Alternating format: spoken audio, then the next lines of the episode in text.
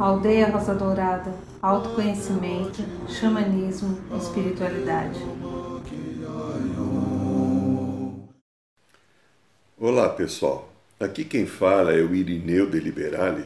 Tenho formação em psicologia, medicina chinesa, reiki, radiônica, eh, xamanismo. Eu sou fundador da Aldeia Rosa Dourada e trabalho como xamã e terapeuta transpessoal. Hoje eu quero falar de um assunto que eu acredito que seja muito interessante. Quando o outro me desequilibra. A natureza humana, ela tem níveis de sensibilidade extremamente importantes e interessantes. Nós vivemos aqui nessa dimensão humana com um grande desafio que aprender a lidar com as emoções.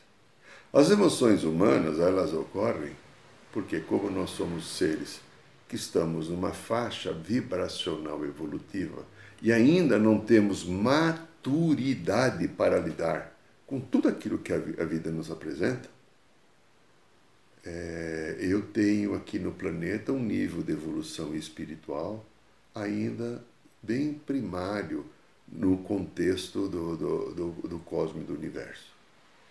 Então, nós que estamos aqui vivendo no dia a dia, nós temos encontros, nós temos é, relações com família, parentes, com os nossos amores, com colegas de trabalho, com amigos, com inimigos, com a sociedade, com gerente de banco, com patrão, não importa o tipo de relação. E é, é comum a gente encontrar pessoas que se desequilibram facilmente a partir do momento que não se sentem acolhidas, aceitas, é, que não haja uma concordância entre o desejo que eu tenho sobre qualquer coisa e sobre alguém que vem ou não vem me confirmar aquele desejo ou me re reafirmar ou me mostrar que eu sou uma pessoa aceita ou que concorda comigo.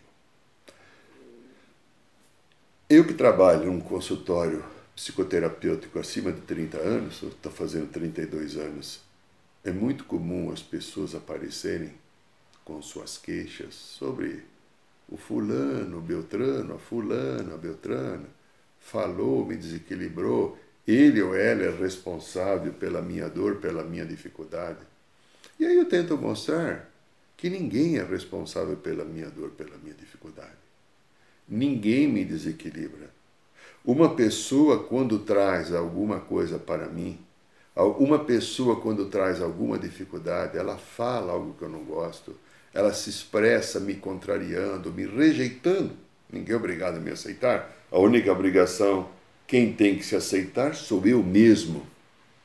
Essa pessoa, quando ela me deixa entristecida, raivosa, deprimida, magoada, não foi essa pessoa que fez isso comigo. A tristeza, a depressão, a raiva, a mágoa já estavam instalados dentro de mim. Essa pessoa, com o comportamento dela, apenas mostrou alguma coisa que eu não estava olhando ou não cuido. É muito fácil eu culpabilizar alguém pela dor emocional que eu estou sentindo a partir de que alguém demonstre uma discordância com a minha pessoa, com os meus sentimentos, com as minhas ações ou com meus desejos e propósitos.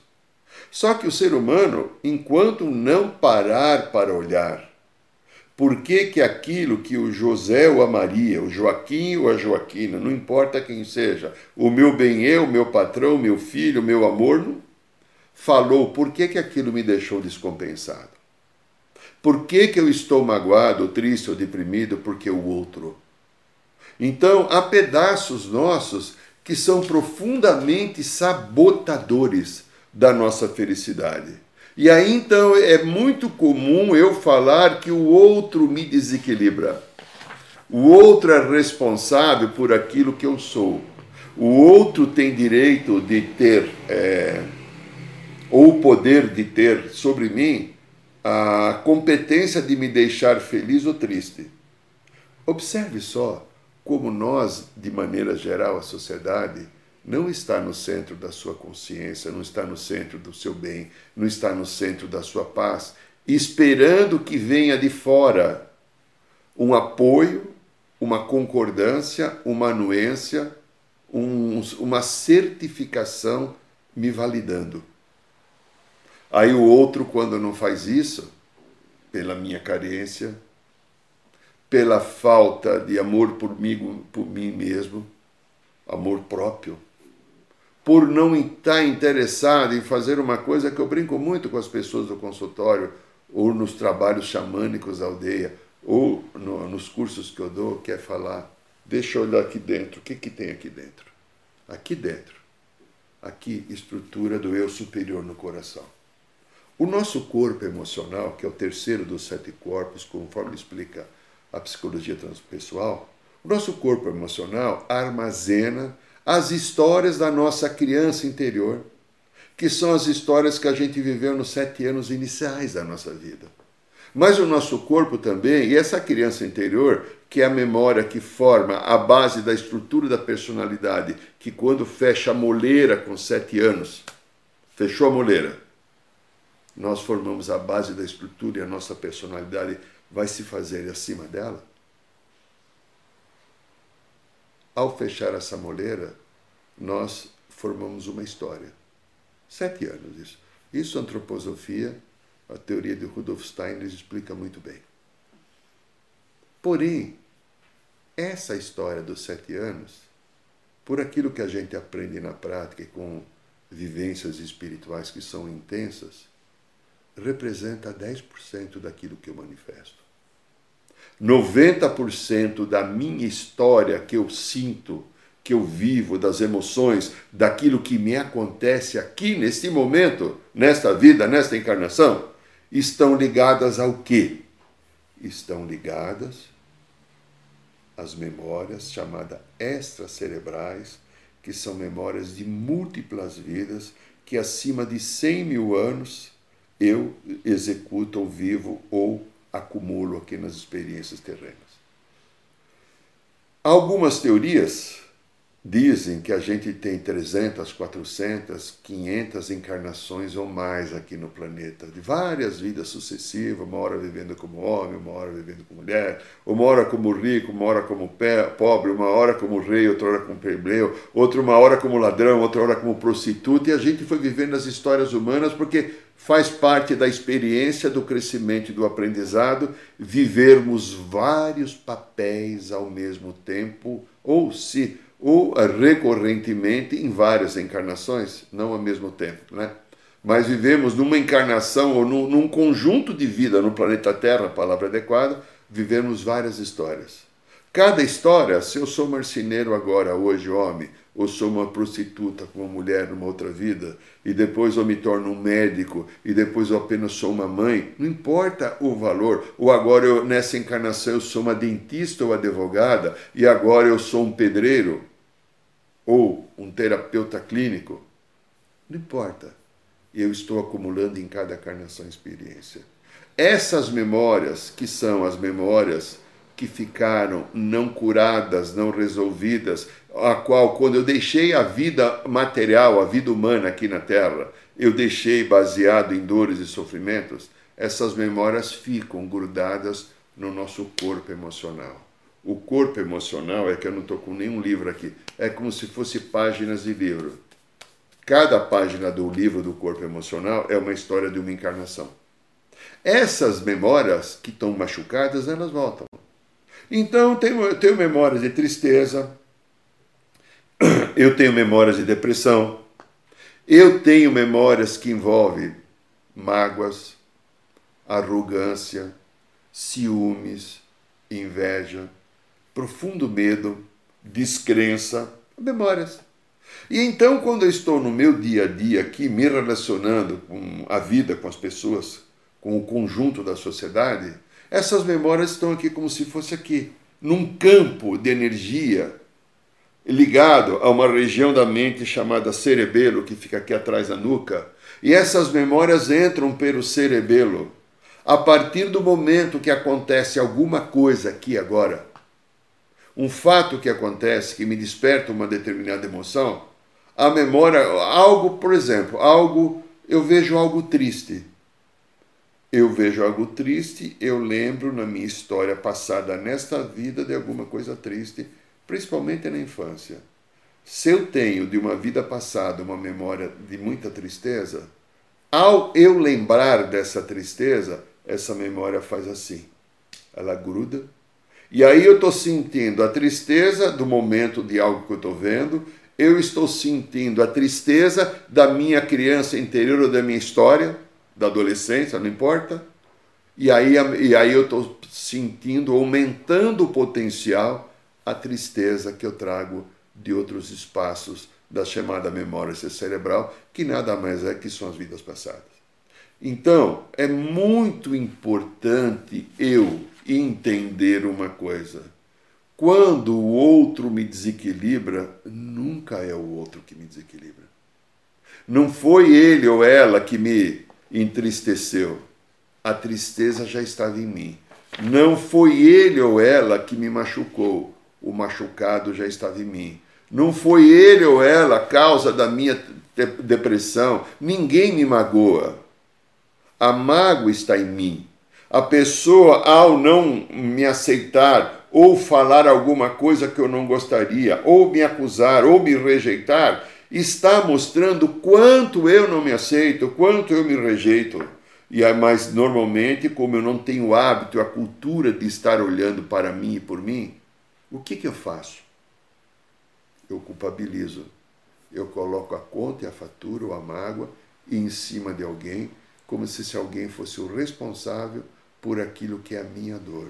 Se alguém fosse responsável por aquilo que eu não aprendi a lidar é importante para que a gente mantenha uma saúde mental e nessa saúde mental a gente encontre nas relações pessoais, sociais, familiares, culturais, futebolísticas, espirituais, não importa o nível, eu encontre caminhos de eu estar mim bem comigo. E para eu estar bem comigo, eu tenho que estar atento às emoções e entender ninguém é responsável pela minha felicidade nem o Criador da vida, que nós chamamos com vários nomes: Deus, Oxalá, Ser Supremo, Alá, né? Não importa. Nem o Pai, Criador, é responsável pela minha felicidade. Dentro de mim, aqui no coração, como explica a psicologia transpessoal, tem uma estrutura chamada eu superior. Eu fico aqui na mente. A mente vem a sede dos arquivos, a sede das memórias, a sede dos machucados, que se apresentam a mim e vêm o tempo inteiro cobrar coisas, dizer coisas e trazer as histórias não curadas. Qual é o caminho da cura? Eu vir aqui para o meu coração, inspirar profundamente, acessar a paz, a calma e o silêncio que a mente não tem, porque a mente fica num giro de ciclos de pensamentos elevados. No coração, através da respiração, eu me acalmo. Aqui no meu coração tem o querido bendito, a estrutura do eu superior, também chamada na psicologia esotérica de Cristo pessoal, né, pelos mestres ascensos, o meu santo ser crístico, ou meu corpo crístico, está no meu coração.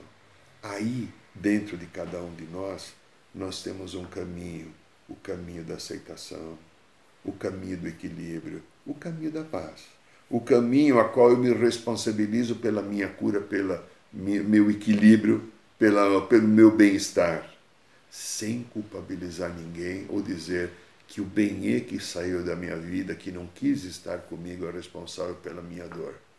O bem não é responsável. O bem saiu porque não tinha mais um encontro comigo. E aí eu fiquei na dependência de precisar, pela minha carência, que alguém me ame, que alguém me aceite, que alguém me reconheça, que alguém me deseje. E quando essa pessoa não está aqui neste momento, a carência que eu trago da minha criança interior e das memórias essas cerebrais que são as vidas passadas encostam. Aí eu fico reclamando, apontando, acusando ele ou ela, que olha o que fez comigo, olha o que eu sofro por causa dele ou por causa dela. Não é verdade. O sofrimento está em mim. Aquela cisão, aquela pessoa que saiu da minha vida, por qualquer motivo que seja, não importa. Ela saiu da minha vida porque tinha que sair. E eu fiquei com o restolho daquilo que eu tinha que aprender a olhar e não estava olhando, então agora ele vem à tona. Este momento que o coronavírus envolveu as nossas vidas e está trazendo tantas dificuldades, quantas dores e machucados estão vindo para fora Quanto eu escuto, eu não aguento mais ficar em casa. Eu estou com medo de, de, ficar sem fome. Eu não sei o que, vai, o que eu vou comer. Tá, todo mundo, tá? O, o meu trabalho também caiu, como de qualquer todo mundo. Qualquer pessoa. Talvez as pessoas que tenham cargos públicos estão um pouco mais garantidas numa sociedade. A não ser que o governo resolva cortar salário também. Então, até falando, não sei se é. Qualquer um que é funcionário, que trabalha ou que presta serviço, o seu trabalho, mas está todo mundo igual, não é um, é outro.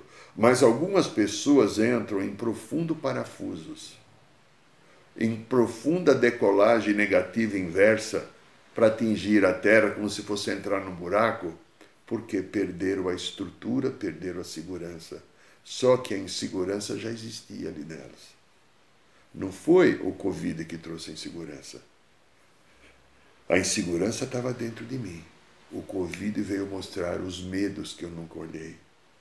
Veio mostrar também várias deficiências da estrutura emocional que eu não prestava atenção e está agora vindo para cada um de nós à tona, para que eu possa acolher, para que eu possa não responsabilizar mais ninguém, nem o outro, nem Deus, nem o presidente, nem o governo, nem o ex-presidente, nem o futuro presidente, nem a minha mãe, nem a minha madraça, nem meu pai, nem meu padrasto, nem ninguém. Eu sou responsável pela minha vida e pela minha história. Ninguém faz por mim nada, porque quem faz a minha vida e a minha história sou eu. Dentro do livre-arbítrio que o universo me dotou, dentro daquilo que é a minha competência de gerenciar caminhos, de encontrar histórias, de desenvolver processos e de amadurecimento, de paz, de centramento, eu vou a cada momento escrevendo minha, o meu roteiro e a minha jornada. Então, minha querida, meu querido, se você acha que o outro te desequilibra, não é verdade. O desequilíbrio está em você. Aceite a história que aconteceu se o outro não foi simpático, se o outro te abandonou, se o outro te criticou, se o outro te rejeitou. Aceite, porque há uma ferida emocional dentro de você. O outro não é responsável. É sua responsabilidade encontrar caminhos de cura. E digo para vocês com toda tranquilidade: eles existem. É só você começar a olhar mais para você e se permitir você mesmo se amar um pouquinho mais. Minha gratidão por você estar me ouvindo.